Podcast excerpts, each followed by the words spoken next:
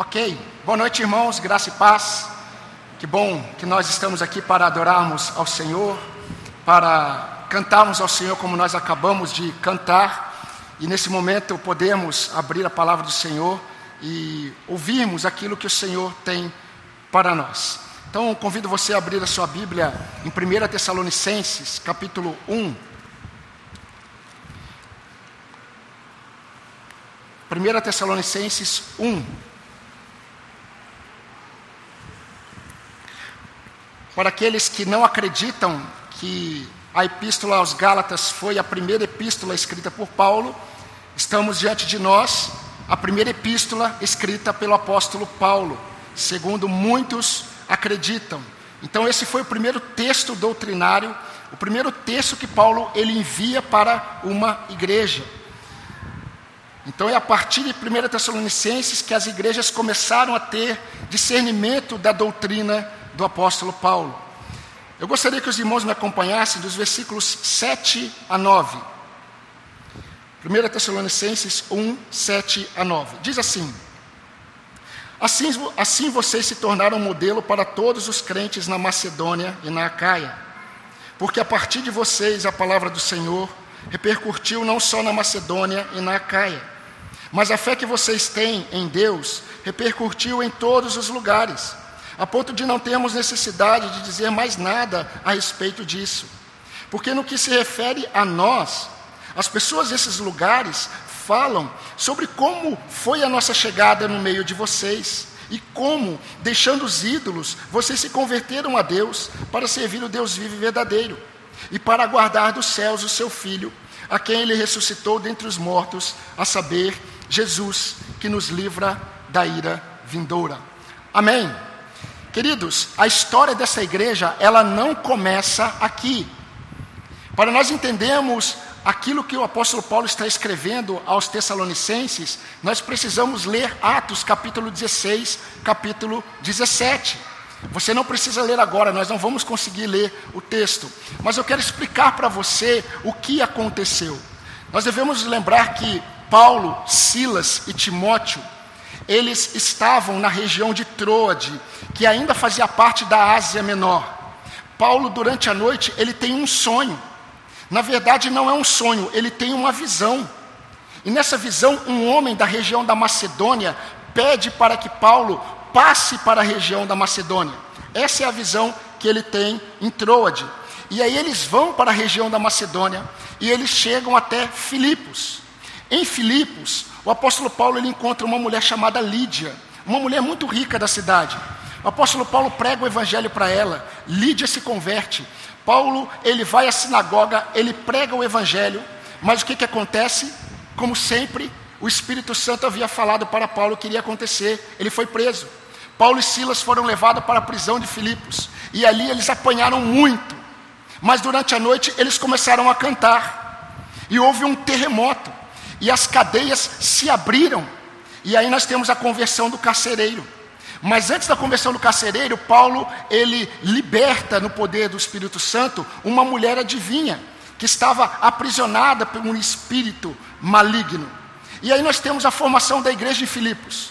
A família do carcereiro se converte, lembrando que a promessa ali, crê no Senhor Jesus, será salvo tu e a tua casa, não é para todo mundo. Deus estava falando ali por meio de Paulo para o carcereiro. E aconteceu que toda a família do carcereiro se converteu e foram batizados. Paulo, ele sai de Filipos e vai para Tessalônica. Em Tessalônica, o apóstolo Paulo, ele sofre forte oposição. A ponto de Paulo, ele ter que sair de Tessalônica. E Paulo sai de Tessalônica e ele vai para a região de Bereia. Paulo está ainda na Macedônia. Quando Paulo está ali em Bereia, ali Paulo encontra alguns homens diferentes dos homens de Tessalônica. Os homens de Bereia, eles eram homens sensatos. Tudo que Paulo pregava, eles analisavam nas escrituras para ver se estava de fato de acordo com o que Paulo pregava, e muitos creram. Mas os homens de Tessalônica, principalmente judeus, eles ficaram sabendo que Paulo estava com Silas e Timóteo em Tessalônica, e eles correram para lá. E eles contrataram alguns homens e eles causaram um alvoroço a ponto de Paulo ele falar depois o quanto ele sofreu. Quando Paulo fala sobre a chegada dele em Tessalônica, ele está falando desse sofrimento que ele teve, dessa perseguição que eles tiveram.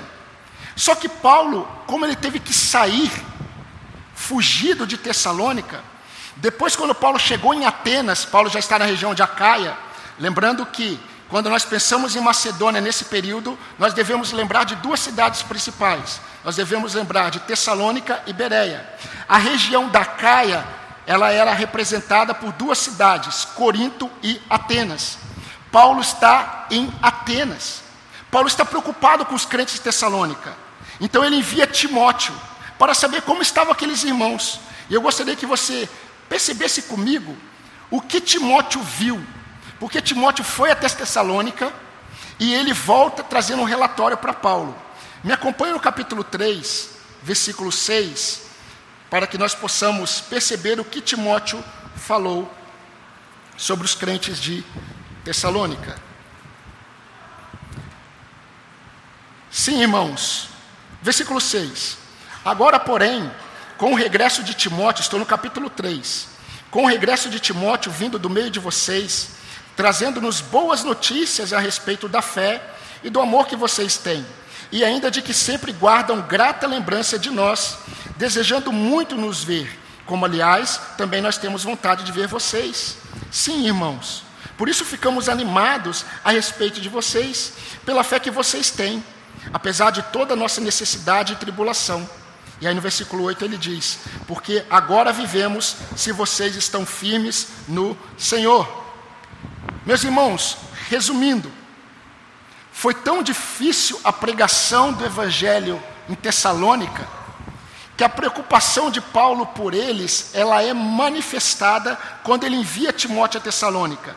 Só que quando Timóteo volta de Tessalônica com o relatório, Paulo ele fica muito animado, Silas fica muito animado, Timóteo fica muito animado, e eles começam a ter um momento de oração. Quando Paulo ele diz que ele dá graças a Deus, nós damos graças a Deus, a partir do versículo 3. Dá licença, irmãos, eu vou precisar trocar o microfone aqui que está soltando. Microfone sem fio, por favor.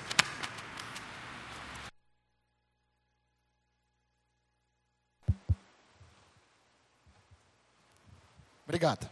Vou ficar com uma mão presa. Para mim é difícil. É, mas os irmãos, ah, agora. Obrigado, minha esposa. Mas a questão é que Paulo, ele, quando ele tem notícias daquilo que Deus estava fazendo em Tessalônica, Paulo provavelmente ele reúne Silas e Timóteo e eles agradecem a Deus e eles dão graças a Deus. Mas meus irmãos, ele tem conhecimento de que os crentes de Tessalônica, mesmo diante de tanta perseguição, eles se tornaram modelos de fé para todos os crentes da Macedônia, de Beré e Tessalônica, e todos os crentes da região da Caia, Corinto e Atenas. As pessoas estavam comentando sobre como o evangelho chegou em Tessalônica. E queridos, quando um crente, um cristão, ou quando uma igreja se torna referencial de fé para outros crentes, algumas evidências se manifestam. Porém, nós precisamos perceber que evidências são frutos. Assim como Jesus ensinou que nós conhecemos a árvore pelos seus frutos, evidências são frutos. Existe algo que aconteceu na vida daqueles crentes que produziu um impacto. O impacto está relacionado a algo que Deus fez, e logo depois nós temos algumas evidências. Eu quero pensar com os irmãos sobre algumas evidências, mas não agora. As evidências nós veremos no versículo 3, a partir do próximo domingo que eu retornar. Mas eu quero pensar com os irmãos hoje sobre o impacto da fé genuína que a, a, o Evangelho trouxe a esses crentes. Percebam que Logo no início do texto da epístola, Paulo ele inicia mostrando quais são os motivos no qual ele, Silas e Timóteo, eles estão gratos a Deus. Meus irmãos, eles estão agradecidos a Deus diante de tanta oposição que eles estavam sofrendo. Paulo, Timóteo e Silas, eles estão gratos a Deus, porque mesmo diante de toda essa oposição, estava ficando em evidência, não um movimento produzido pelo desejo humano, mas um movimento produzido pelo poder de Deus. Leia comigo o capítulo 2, versículo 13. Olha só o que diz. Tessalonicenses, 1 Tessalonicenses 2,13. Temos mais uma razão para incessantemente dar graças a Deus. É que ao receberem a palavra que de nós ouviram, que é de Deus, vocês a acolheram não como palavra humana, e sim como em verdade é a palavra de Deus, a qual está atuando eficazmente em vocês, os que creem. Meus irmãos, todo pastor que Deus levanta para conduzir o seu povo, ele tem uma alegria principal: saber que aquele que Deus confiou a eles, eles estão andando na verdade. João ele falou sobre isso quando ele escreveu sua terceira carta. Na sua terceira carta, ele disse assim: uma carta de um capítulo apenas, versículo 4: Eu não tenho maior alegria do que essa, a de ouvir que os meus filhos andam na verdade. E queridos, qual foi, qual foi esse impacto de fé que atingiu todas as pessoas da região da Macedônia? Todos os crentes da região da Caia, e que chamou tanta atenção de Paulo, chamou tanta atenção de Silas e Timóteo, a ponto deles darem graças a Deus. E quando eles escrevem, eles escrevem agradecendo a Deus exatamente por isso. Eles dão graças a Deus por aquilo que Deus estava fazendo com eles. E qual impacto é esse? Que impacto foi esse que marcou, marcou a vida de tantas pessoas? Queridos, nada mais, nada menos do que o arrependimento fundamentado no Evangelho. Eu vou repetir, porque parece simples, assim como muitas coisas que estão nas Escrituras, mas é muito mais profundo do que nós podemos imaginar. As evidências que aqueles crentes começaram a mostrar da fé que eles tinham em Deus elas só eram frutos do impacto que foi o arrependimento, o arrependimento fundamentado no Evangelho. Leia comigo novamente o versículo 9 do capítulo 1 de 1 Tessalonicenses. Porque no que se refere a nós, as pessoas desses lugares falam sobre como foi a nossa chegada no meio de vocês e como deixando os ídolos, vocês se converteram a Deus para servir o Deus vivo e verdadeiro. Queridos, desde que os crentes passaram a confiar que o arrependimento é uma obra do homem, que pode ser mensurado em uma oração sincera do pecador, a igreja tem experimentado falsas conversões e pouco impacto de fé. Nós percebemos os crentes quando eles vão evangelizar, eles ficam falando para a pessoa repetir a oração de entrega. E aí, se a pessoa repete a oração de entrega, o crente fica perguntando: foi sincero? Foi sincero? Foi sincero? Por vezes, Deus converte a pessoa, porque essa pessoa já estava nos planos de Deus. Mas desde o dia em que a igreja acreditou que o arrependimento é fruto da vontade humana, a igreja está crescendo de pessoas não regeneradas. E uma concepção muito diferente, o apóstolo Paulo, ele mostrou quando escreveu aos Romanos, capítulo 2, versículo 4. Paulo disse: Vocês desconsideram que é a bondade de Deus que conduz vocês ao arrependimento? É a bondade de Deus que conduz vocês ao arrependimento. O texto que nós acabamos de ler, queridos, nos mostra que Paulo e seus companheiros, eles ficaram sabendo sobre o impacto da chegada deles em Tessalônica, e quando nós percebemos a chegada dele em Tessalônica, nós temos que entender que é a chegada do evangelho em Tessalônica. Paulo era alguém que, quando ele chegava, ele pregava o evangelho. E o evangelho de Paulo era Cristo crucificado. Paulo tinha muita capacidade de persuasão humana. Paulo era muito inteligente. Paulo era um homem muito capacitado, diferente de Pedro, que era iletrado. Mas Paulo, ao contrário de Pedro, Paulo tinha muito conhecimento, mas ele não pregava o evangelho fundamentado em sua capacidade de persuadir. Ele disse isso. Eu decidi nada saber entre vocês, coríntios, a não ser Cristo crucificado. Porque eu não quero que a fé de vocês esteja pautada em sabedoria humana, mas o poder de Deus.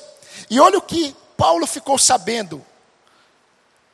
Como vocês, Paulo está escrevendo para eles, eu fiquei sabendo das pessoas da região, da Macedônia Caia, de como vocês, deixando os ídolos, vocês se voltaram para Deus. Vocês se converteram para Deus para servir o Deus vivo e verdadeiro. Perceba o contraste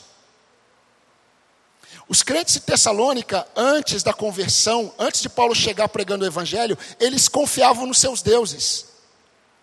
E Paulo diz assim: vocês deixaram os seus ídolos para servir o Deus vivo e verdadeiro. Por quê? Porque o Deus vivo e verdadeiro, ele é oposto dos ídolos, que são mortos e falsos. Agora, quando nós observamos, queridos, isso, nós percebemos como essa verdade ela é importante para nós. Sabe por quê? Porque, queridos, nós temos vivenciado uma crise de identidade na igreja. E quando eu falo igreja, eu estou falando do movimento evangélico mundial. Nós temos enfrentado uma crise, vivenciado uma crise de identidade, em que ser evangélico é possível sem a presença do impacto produzido pelo Evangelho de Cristo. E que impacto é esse? É o arrependimento fundamentado no Evangelho não em obras da lei. É arrependimento que vem do poder de Deus e não do esforço do, do homem. O apóstolo Paulo, queridos, ele ouviu que houve uma transformação poderosa. Ele diz assim no texto que nós lemos no capítulo 2: Eu fiquei sabendo como vocês receberam a palavra de Deus, como de fato é palavra de Deus e não de homens. E eles foram transformados pelo poder de Deus. O que, que isso produziu? O abandono dos ídolos.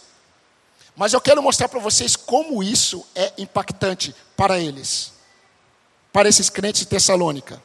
Meus queridos, quando nós observamos que a mensagem de Paulo era a mensagem da cruz de Cristo, e que a mensagem da cruz de Cristo e do Cristo ressurreto havia produzido poderosa transformação na vida daqueles crentes, nós vamos perceber que a prática deles de deixar os ídolos e se voltarem para Deus só podia ter sido obra do Espírito Santo de Deus. Porque o verdadeiro arrependimento, ele passa pela cruz de Cristo. E quando o homem pecador, ele é levado para a cruz de Cristo, ele é desnudado diante de Deus. Não há como confiar na sua capacidade de agradar a Deus. Por isso que o arrependimento verdadeiro, ele anda de mãos dadas com a fé em Jesus. Mas nós vamos perceber como isso é prático e profundo. Queridos, o testemunho da igreja, ele só se torna eficaz no mundo quando o nome de Cristo, ele é exaltado. Agora, imaginem, Enquanto o nome de Cristo está sendo blasfemado entre os homens, a igreja ela vai perdendo o seu poder de ação. Sabe por quê? Porque a igreja, ela, a igreja começa a ser formada por pessoas mudadas, não regeneradas. Pessoas mudadas, com alguns comportamentos mudados, mas não regeneradas. Hoje pela manhã eu citei um pastor que eu admiro muito, Leonardo Ravenhill. E ele disse, décadas atrás, algo sobre a igreja. Ele disse assim: a igreja nunca teve tantos instrumentos, tantos equipamentos eletrônicos, tantas luzes, tantos recursos visuais, tanto movimento nos cultos, mas nunca teve tão pouco poder do Espírito de Deus. E é verdade. Quando a igreja ela se apoia em pessoas bem intencionadas, mas não regeneradas, para fazer a obra do Senhor, não haverá poder de Deus, irmãos. haverá apenas manifestações de pessoas bem intencionadas. Por isso que Jesus ele ensinou os discípulos a orarem a Deus, pedindo para que o Senhor envie os trabalhadores para a sua seara. Porque quando Deus envia os trabalhadores para a sua seara, são homens e mulheres regenerados. Isso significa que Deus mudou a forma desse pecador pensar de si mesmo. Deus pensou a forma desse pecador pensar sobre Cristo. Deus mudou a forma desse pecador pensar sobre o pecado, sobre o diabo, sobre a igreja, sobre a santificação. Queridos, eu já alertei vocês e vou alertar até a minha morte, que a grande porta de entrada para o engano nas igrejas é o amor. Por causa do amor não bíblico, a igreja irá aceitar tudo aquilo que vai contra os preceitos do Senhor. O amor bíblico é o amor que revela o nosso coração. Sabe por quê? Porque Deus sabe, Deus sabe, que se nós formos entregues aos nossos próprios desejos, ao nosso coração, nós vamos experimentar apenas o caos.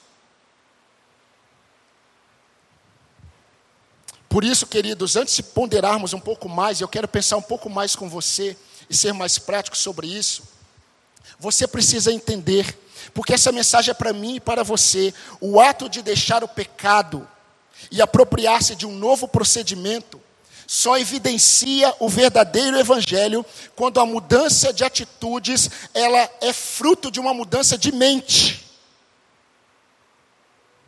É aquilo que a palavra vai chamar, a Bíblia vai chamar de metanoia, alguns chamam de metanoia é a palavra arrependimento, mudança de mente. Queridos, a santificação, apesar de ser uma resposta a Deus, diante da exposição da nossa culpa e da revelação do perdão de Deus, só é possível se Deus mudar a condição da mente do pecador. Essa ideia do crente, ele ser evangélico e ele continuar caminhando de acordo com a sua forma de pensar, é totalmente diferente do que Deus propõe. Então, queridos, a santificação começa com aquilo que Deus faz no homem. O homem que é nascido do alto, o homem que é nascido do espírito e não da carne. E sabe o que, que continua atuando nesse homem? Sabe qual que é o modus operandi na vida da igreja? É a graça de Deus como está em Tito capítulo 2, versículo 11. A graça de Deus, ela continua atuando na vida dos crentes. Sabe para quê? Fazendo com que os crentes neguem as suas paixões e vivam no presente século de forma sensata e justa. Agora, eu quero mostrar para você como, para Paulo, que foi levantado por Cristo para ser apóstolo aos gentios, como para ele foi tão maravilhoso ouvir que os crentes de Tessalônica, eles receberam a palavra, mas o que foi visto e tornou conhecido foi a forma como eles deixaram os ídolos para servir ao Deus vivo. Queridos, para os tessalonicenses, para as pessoas da região da Macedônia, para as pessoas da região da Caia, a idolatria, ela não era a realidade de algumas famílias apenas. A idolatria, ela era cultural. Cultural. Vocês ter uma ideia, a oito quilômetros apenas de Tessalônica, estava o Monte Olimpo. Até hoje, se você quiser conhecer o Monte Olimpo, você pode ir. Tem algumas ruínas lá. Mas o Monte Olimpo, para aquele que sabe, o Monte Olimpo é a casa dos deuses egípcios, egípcios, gregos.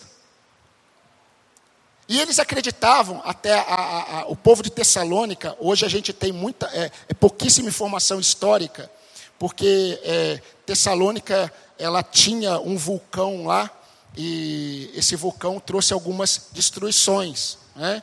Então, tinha alguns terremotos lá.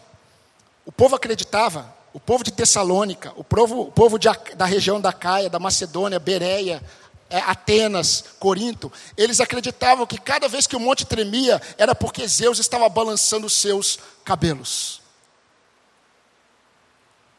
Queridos, a idolatria era cultural. Cultural. Vocês conseguem perceber por que era tão difícil para muitos judeus que se convertiam aceitar a conversão de um gentil? Quer ver um exemplo? Quando Paulo escreve aos Coríntios, Paulo ele fala sobre isso. Paulo escrevendo aos Coríntios, ele diz assim, 1 Coríntios 8, 7. Por efeito da familiaridade até agora com o ídolo, alguns ainda comem dessas coisas como sacrificada aos ídolos, e a consciência destes, por ser fraca, vem a contaminar-se. O primeiro concílio da igreja em Jerusalém, Atos capítulo 15, sabe qual foi a decisão dos apóstolos em relação à conversão dos gentios? Eles devem abster-se das carnes sacrificadas aos ídolos. Por quê? Porque a idolatria era comum. O crente ele se convertia e ele continuava na prática da idolatria.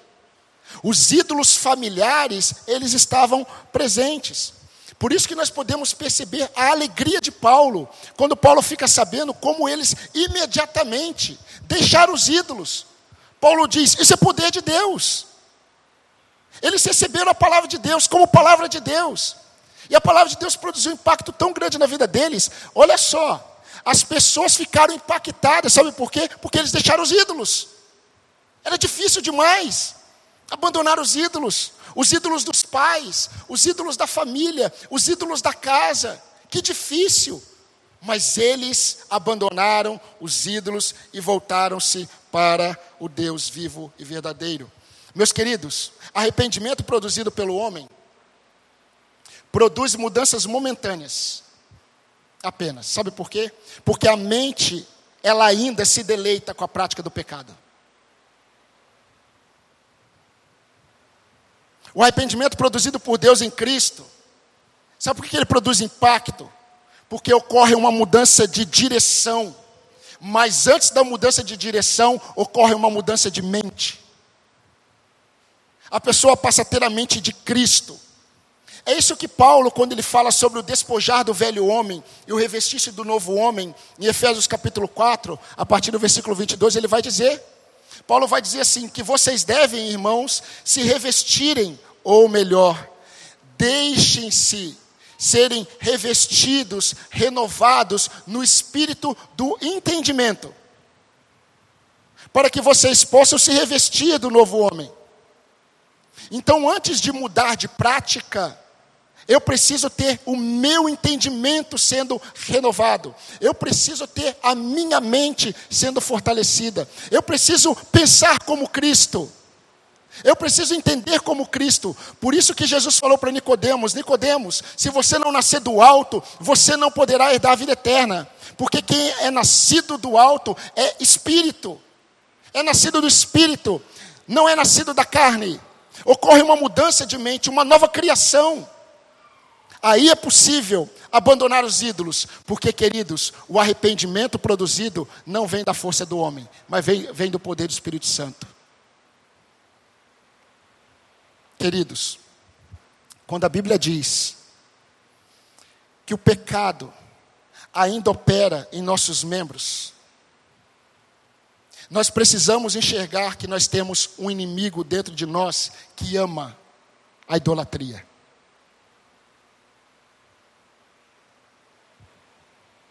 ama tudo aquilo que nós colocamos entre Deus e a nossa adoração exclusiva a Ele. Além das forças externas que nos tentam, para que nós neguemos os caminhos do Senhor, nós temos dentro de nós, queridos, um inimigo chamado carne.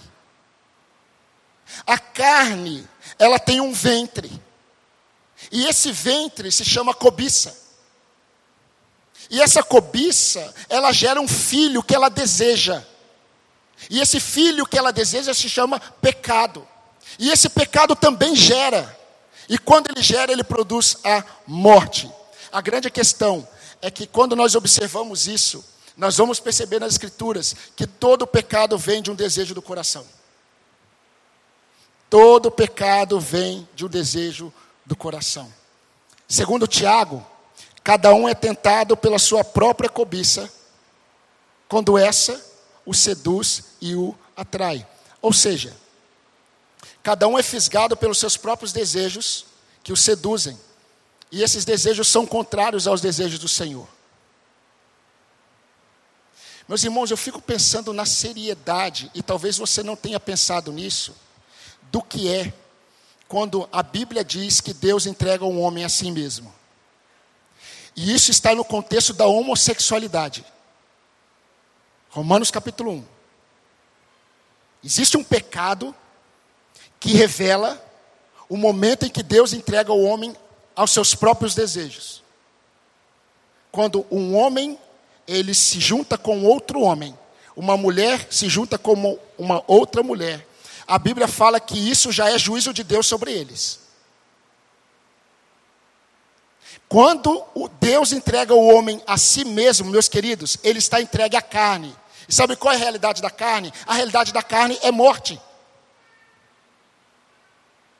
Morte em relação a Deus. Porque a cobiça ela está dentro de nós. E eu gostaria de fazer uma observação a você, nem eu, nem eu nem você. Nós não podemos fazer como Adão e Eva eles fizeram, de transferir, queridos, a culpa de nossa idolatria para outros, como fez Saul. Ah, eu desobedeci. Na verdade, eu não desobedeci. Eu só fiz isso, Samuel, porque o povo me pressionou. O povo me pressionou. Aí você estava demorando, eu sacrifiquei. Eu não sou sacerdote, mas eu sacrifiquei.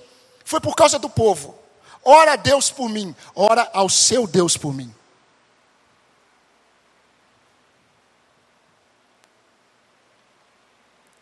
Queridos, quem me leva a pecar contra Deus é o meu coração, não é o de outro.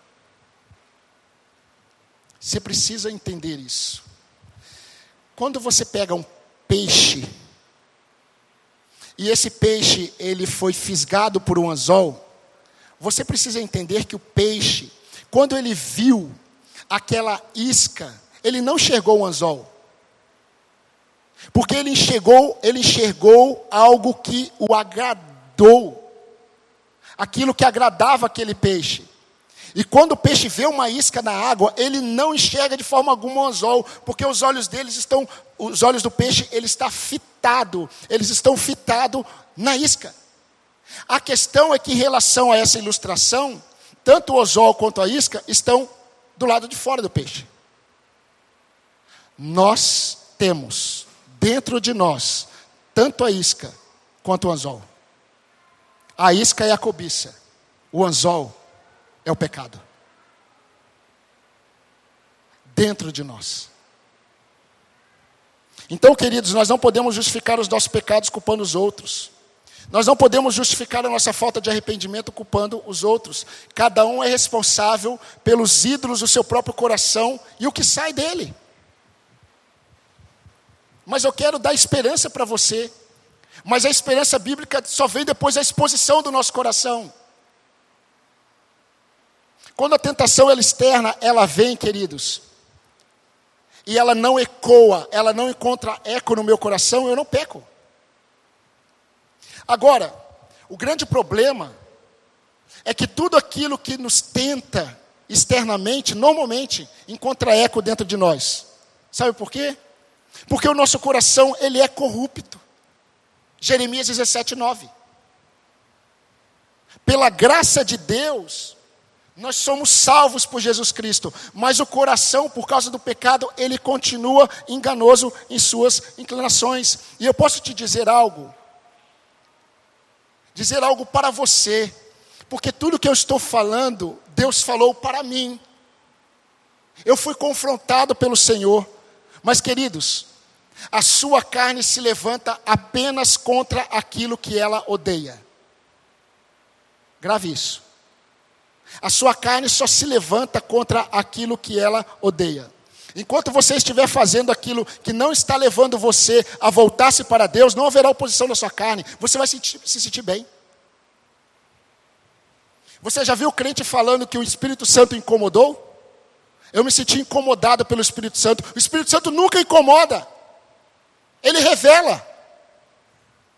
E quando ele revela o incômodo que você tem, é porque o Espírito de Deus habita em você e ele está revelando o seu pecado. Mas não é que ele está incomodando você, ele está salvando você. tente se levantar em direção a Deus, que você vai perceber a sua carne se levantando contra você. Você vai sentir cansaço, desânimo. Você não vai querer fazer. Como já disse um pastor puritano, Richard Gilpin, eu já fiz essa citação domingo passado pela manhã. O nosso coração tem pólvora. E nós precisamos ficar atentos a qualquer faísca. Queridos, preste atenção no que a Bíblia diz. Se a amizade da carne é inimizade contra Deus, como diz Tiago capítulo 4, assim como é toda idolatria, todas as vezes que nós alimentamos a nossa carne, nós estamos jogando gasolina nessa inimizade contra Deus. Isso irá alimentar ainda mais o fogo da idolatria. Mas a grande questão é que a idolatria nos identifica como um povo excluído da graça. Ah, queridos, resumindo, enquanto nós não experimentarmos um arrependimento vindo da parte de Deus, nós não vamos conseguir abandonar aqueles ídolos do coração que tenazmente nos assedia. Isso vai macular o nosso testemunho de que nós estamos fundamentados no poder de Deus. Por isso, queridos, o humanismo secular, ele é tão nocivo para a vida da igreja. Sabe por quê? Porque o humanismo secular, ele eleva a condição do homem a um lugar que aos olhos de Deus nunca esteve. Siga o seu coração, que você vai se deparar exatamente com aquilo que o humanismo secular propõe. O humanismo secular, não cristão, hoje a gente precisa deixar isso claro, ele diminui Deus e eleva o homem. O humanismo secular cristão, ele eleva Deus como a pessoa mais amada por Deus, a ponto de Deus fazer tudo por você. Só que isso não tem a ver com Cristo. Cristo te ama tanto, se você é filho dele, que ele não vai permitir que você permaneça com as suas idolatrias, sem confrontar você, sem revelar o seu pecado, sem santificar você. Isso é o amor de Deus por você. Ele é pai e ele disciplina, disciplina a todo filho a quem ele ama. E queridos, em relação aos Tessalonicenses, mais um pouco, as tentações deles de confiarem nos seus deuses estava na naquela visão de uma suposta ajuda diante de uma necessidade. Eles tinham necessidade de alimento, tinham deuses que forneciam alimento. Eles tinham necessidade de chuva, tinha o Deus da chuva.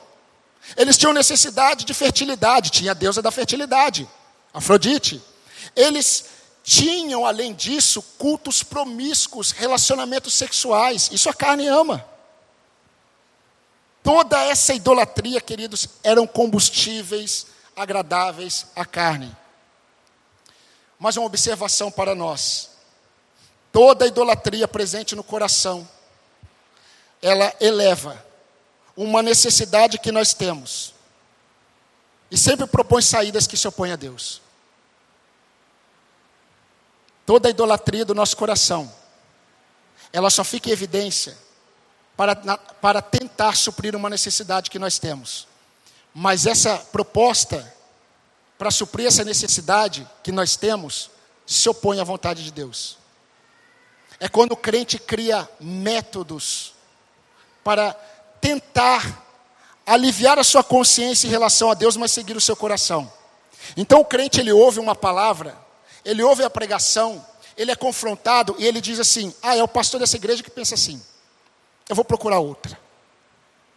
E ele vai para outra, nossa, esse pastor também nada a ver. Muito radical. Eu vou para outra. De repente ele vai encontrar alguém que vai dizer exatamente o que ele quer ouvir. Esse é homem de Deus. É verdade é o homem de Deus, o Deus que ele serve, não Deus da Bíblia. Eles adoram o mesmo Deus, mas não é o Deus das Escrituras. Isso está repleto nas igrejas. Repleto. Meus queridos, o verdadeiro arrependimento não é uma mudança moral fundamentada na capacidade humana. E eu quero agora utilizar esse tempo que resta para aplicar essas verdades para nós. Essa semana eu estava ouvindo um pregador dizer algo e eu nunca tinha parado para pensar nisso, mas é muito interessante. Né? É, quando você observa, ele estava falando do, daqueles que gostam de criar peixes, não é? Eu não sei quantos aqui tem aquários, né? Tem gente que cria um peixe é, solitário, aquele aquário né, quadradinho que só tem um peixe. Né? Que dó. Não faça isso, não. Coloque um aquário maior com outros peixes, por favor. Se você gosta de ficar sozinho, talvez o peixe não. Né? Então, mas é interessante, porque esse pregador estava dizendo assim: pergunte para o peixe, por que, que o peixe vive molhado?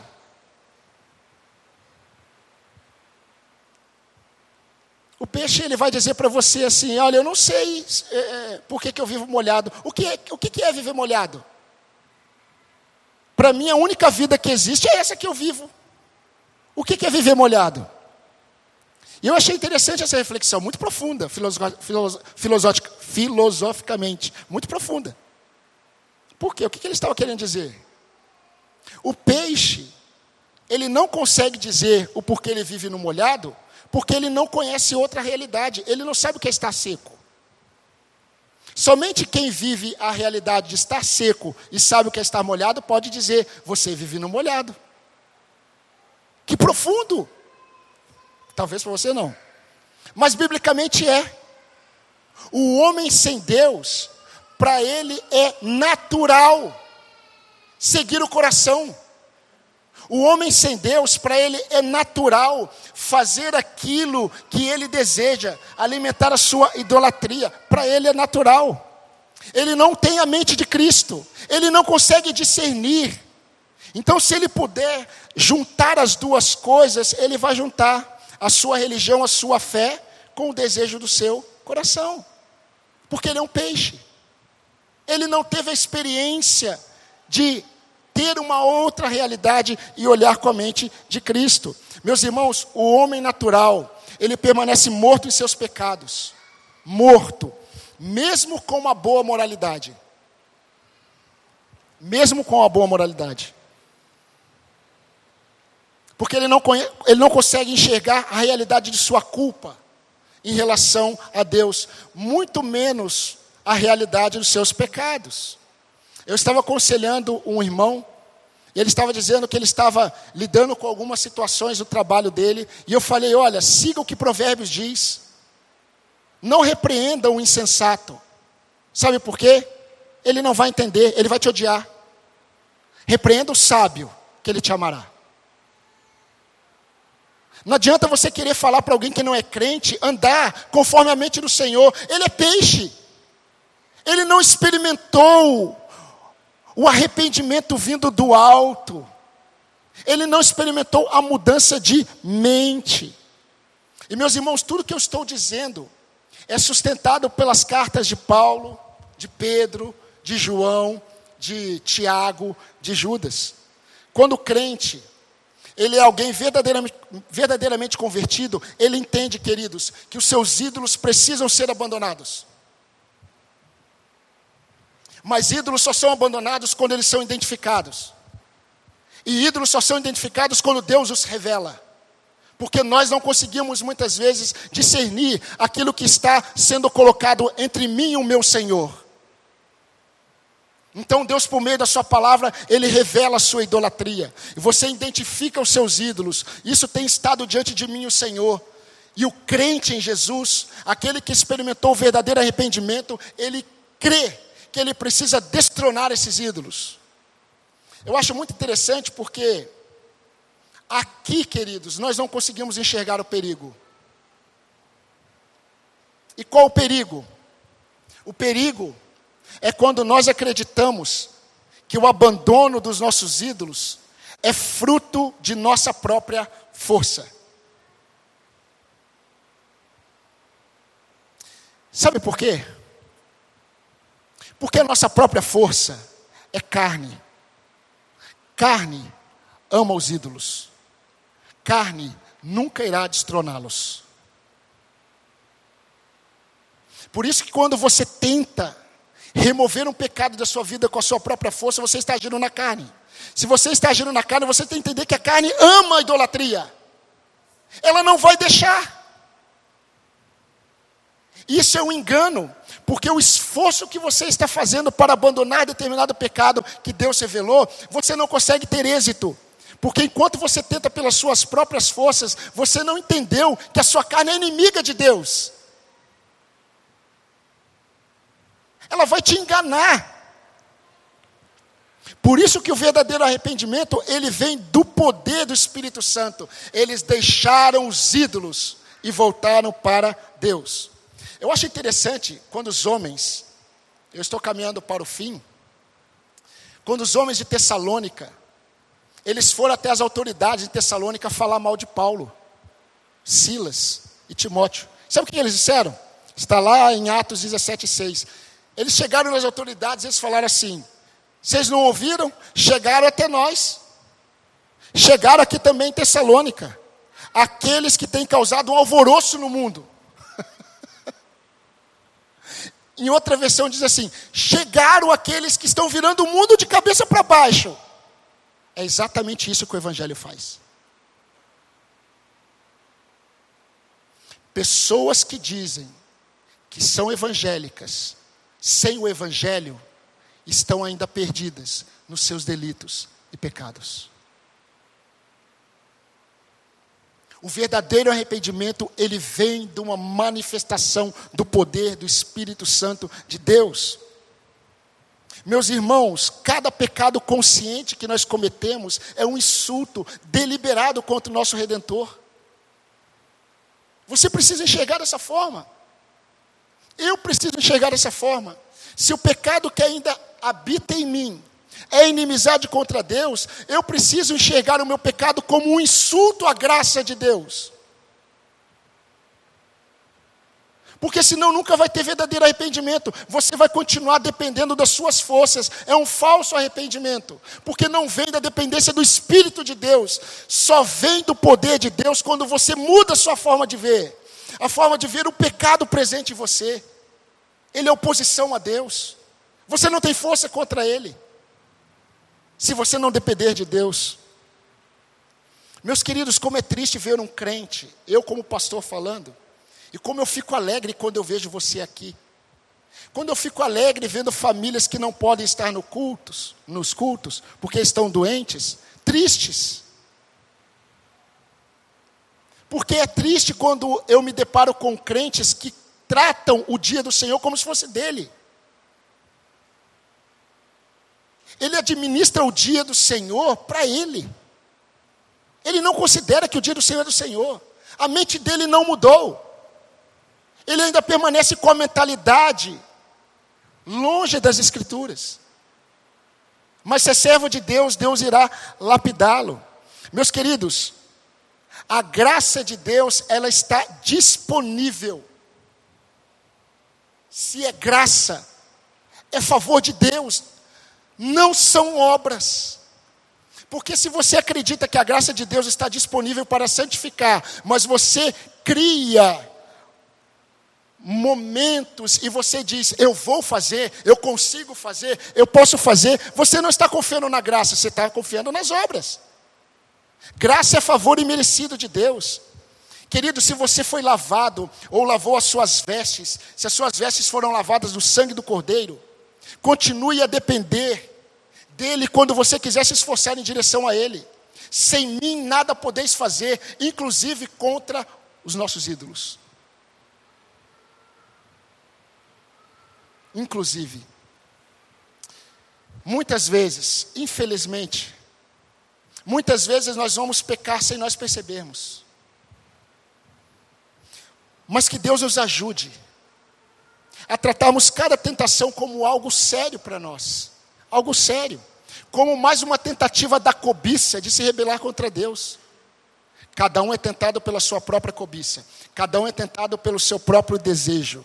Quando esse desejo seduz, esse desejo o atrai, e esse desejo ele gera, ele gera o pecado, ele gera o pecado, e o pecado gera a morte.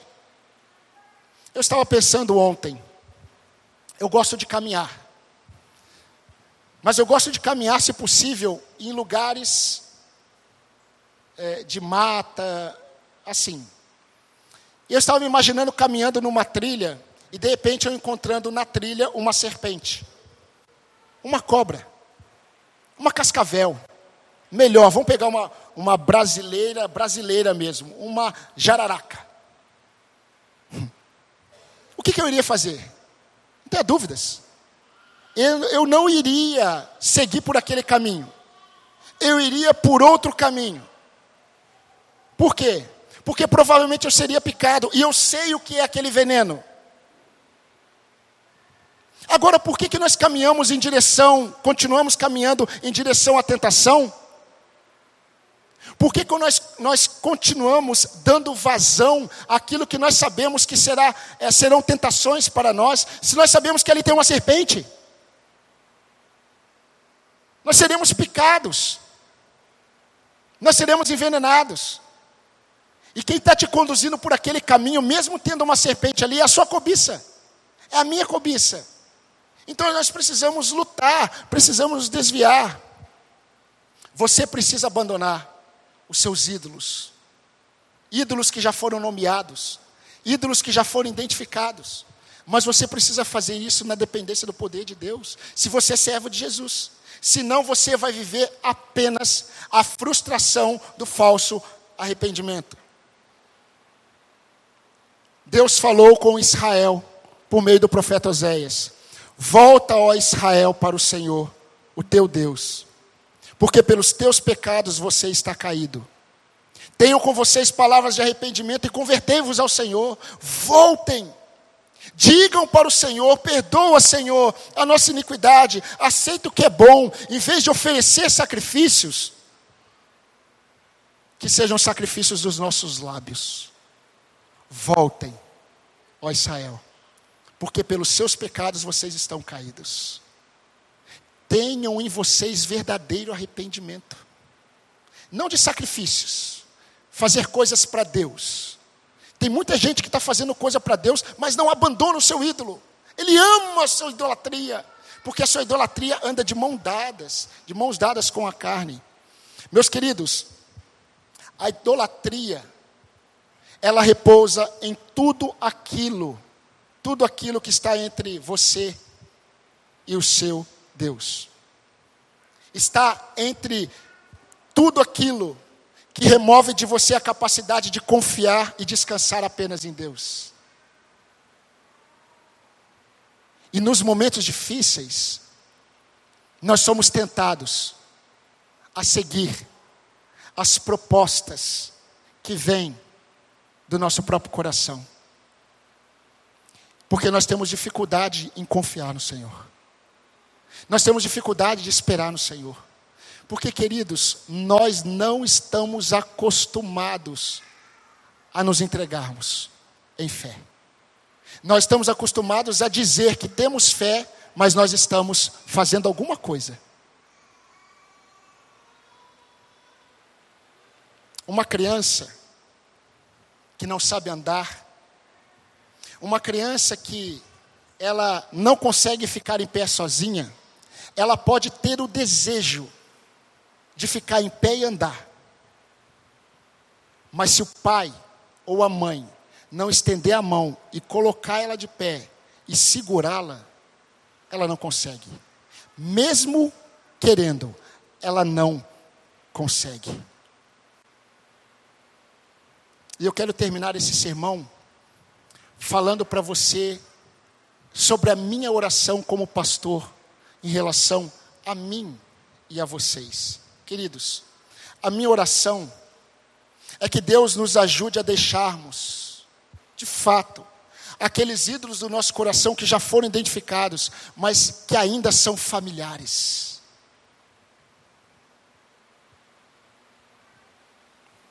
Que Deus nos ajude pela Sua graça a confiarmos na obra de Cristo para nos levantarmos quando nós cairmos. Não confie nas suas promessas. Eu vou mudar, Senhor. Eu não vou fazer mais isso, Senhor. Você já falou isso dez mil vezes. Eu vou abandonar esse ídolo, Senhor. Eu não quero mais, Senhor. Mas você não abandona. Sabe por que, você não abandona? Porque todas as vezes que você luta para abandonar, você está confiando na sua carne. E você não entendeu que a sua carne ama esse ídolo. Ela é inimiga de Deus, ela se opõe a Deus. Vai chegar um momento em que você vai perceber que você caiu de novo. A carne venceu. Por quê? Porque você, você tentou vencer pelas suas próprias forças.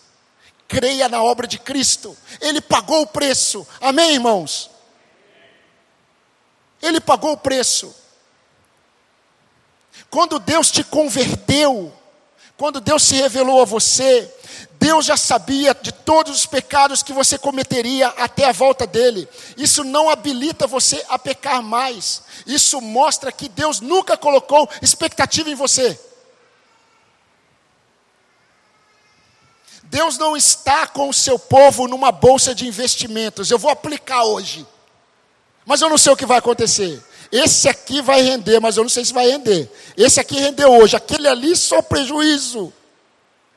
Deus nunca pode se decepcionar com o seu povo, sabe por quê? Porque só se decepciona aquele que tem expectativas boas, e Deus não tem. As expectativas boas que Deus tem em relação a nós têm a ver com o seu filho. Por ele ter comprado você com o sangue dele, você tem nele todas as promessas de permanecer firme até o fim.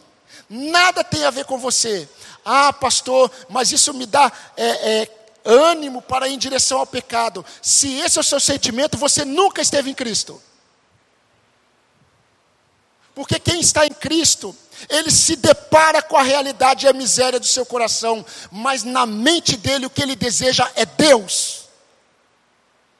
E todas as vezes que ele peca, mesmo que a sua carne se agrade por um momento, na sua mente ele se entristece, porque ele tem a mente de Cristo. Por isso que quando Paulo escreve aos Romanos, Paulo diz assim: olha, quando eu desejo fazer o bem, e eu não faço, eu me deparo com uma realidade. Eu me deparo com a realidade de que a presença de Deus está comigo, o bem está comigo, porque senão eu não sentiria esse mal-estar. Eu me deparo com a lei que é boa, a lei revela o meu pecado, significa que eu quero agradar a Deus, mas eu deparo com outra lei, com a lei do pecado, miserável homem que sou. Mas graças a Deus, por Jesus Cristo. Graças a Deus por Jesus Cristo. Queridos, que o Senhor nos abençoe de tal forma que nós possamos encher a nossa mente do conhecimento de Cristo, que nós possamos encher a nossa mente de desejo por Ele, de dependência do Espírito Santo de Deus. Quando isso acontece, e nós começamos a experimentar o verdadeiro arrependimento, Deus começará a nos usar para ser referenciais de fé na vida de outros irmãos, a começar dentro da sua casa. Você vai deixar de, deixar de ser um religioso. Você vai ser alguém que vai manifestar a total dependência do poder de Deus. Você vai se esforçar sim, mas totalmente confiante na obra de Cristo, não nas suas obras. Por fim, por fim, a minha oração, meus irmãos, e eu deixei esse motivo por último, porque eu tenho pedido isso a Deus todos os dias. A minha oração é que o Senhor nos ajude a nos arrependermos de todos os nossos arrependimentos, ocos, vazios de afeições por Ele. Eu tenho orado todos os dias. Senhor, me ajude a me arrepender, me arrepender de todos os meus arrependimentos, arrependimentos vazios, vazios de afeições santas pelo Senhor. E que Deus nos abençoe, irmãos.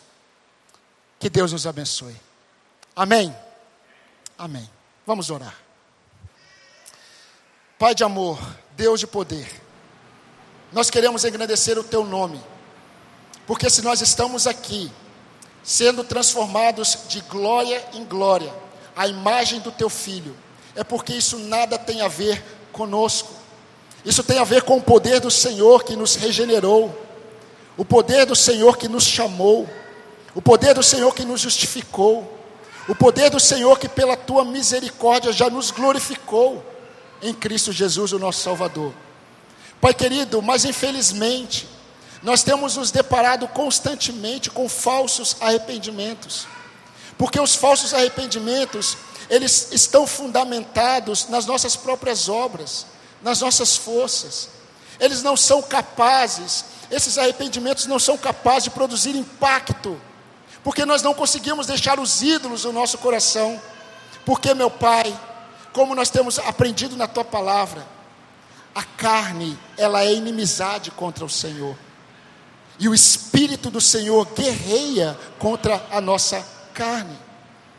Que o Senhor ajude os meus irmãos, que o Senhor me ajude a todos os dias identificarmos essas inclinações carnais, que nós possamos depender do poder do Senhor, para que o Senhor produza em nós, a bondade do Senhor produza em nós verdadeiro arrependimento, para que alcancemos, ó Deus, a alegria de termos afeições, sentimentos santos pelo Senhor, e que o nome do Senhor seja engrandecido em nossas vidas, e a nossa alma esteja satisfeita com o Senhor. Ó Deus, eu peço essas bênçãos por mim, eu peço essas bênçãos por todos os meus irmãos que estão espalhados pela face da terra, meus irmãos que estão sofrendo na luta contra o pecado, mas estão obtendo derrotas porque estão confiando neles mesmos. Que o Senhor produza neles verdadeiro arrependimento. Eu quero pedir ao Senhor por esses meus irmãos que aqui estão, ó oh Deus, que pelo poder do Senhor, a nossa mente seja transformada a cada dia, para que assim sendo, nós possamos ter experiências de mudanças nos nossos comportamentos, nas nossas atitudes, mas fundamentada na graça do Senhor e não em obras da lei. Obrigado, Deus, por esta noite. Nós oramos agradecidos por Jesus, porque nós estávamos perdidos e nós fomos achados pela graça do Senhor. No nome dele nós oramos e agradecemos. Amém. Amém.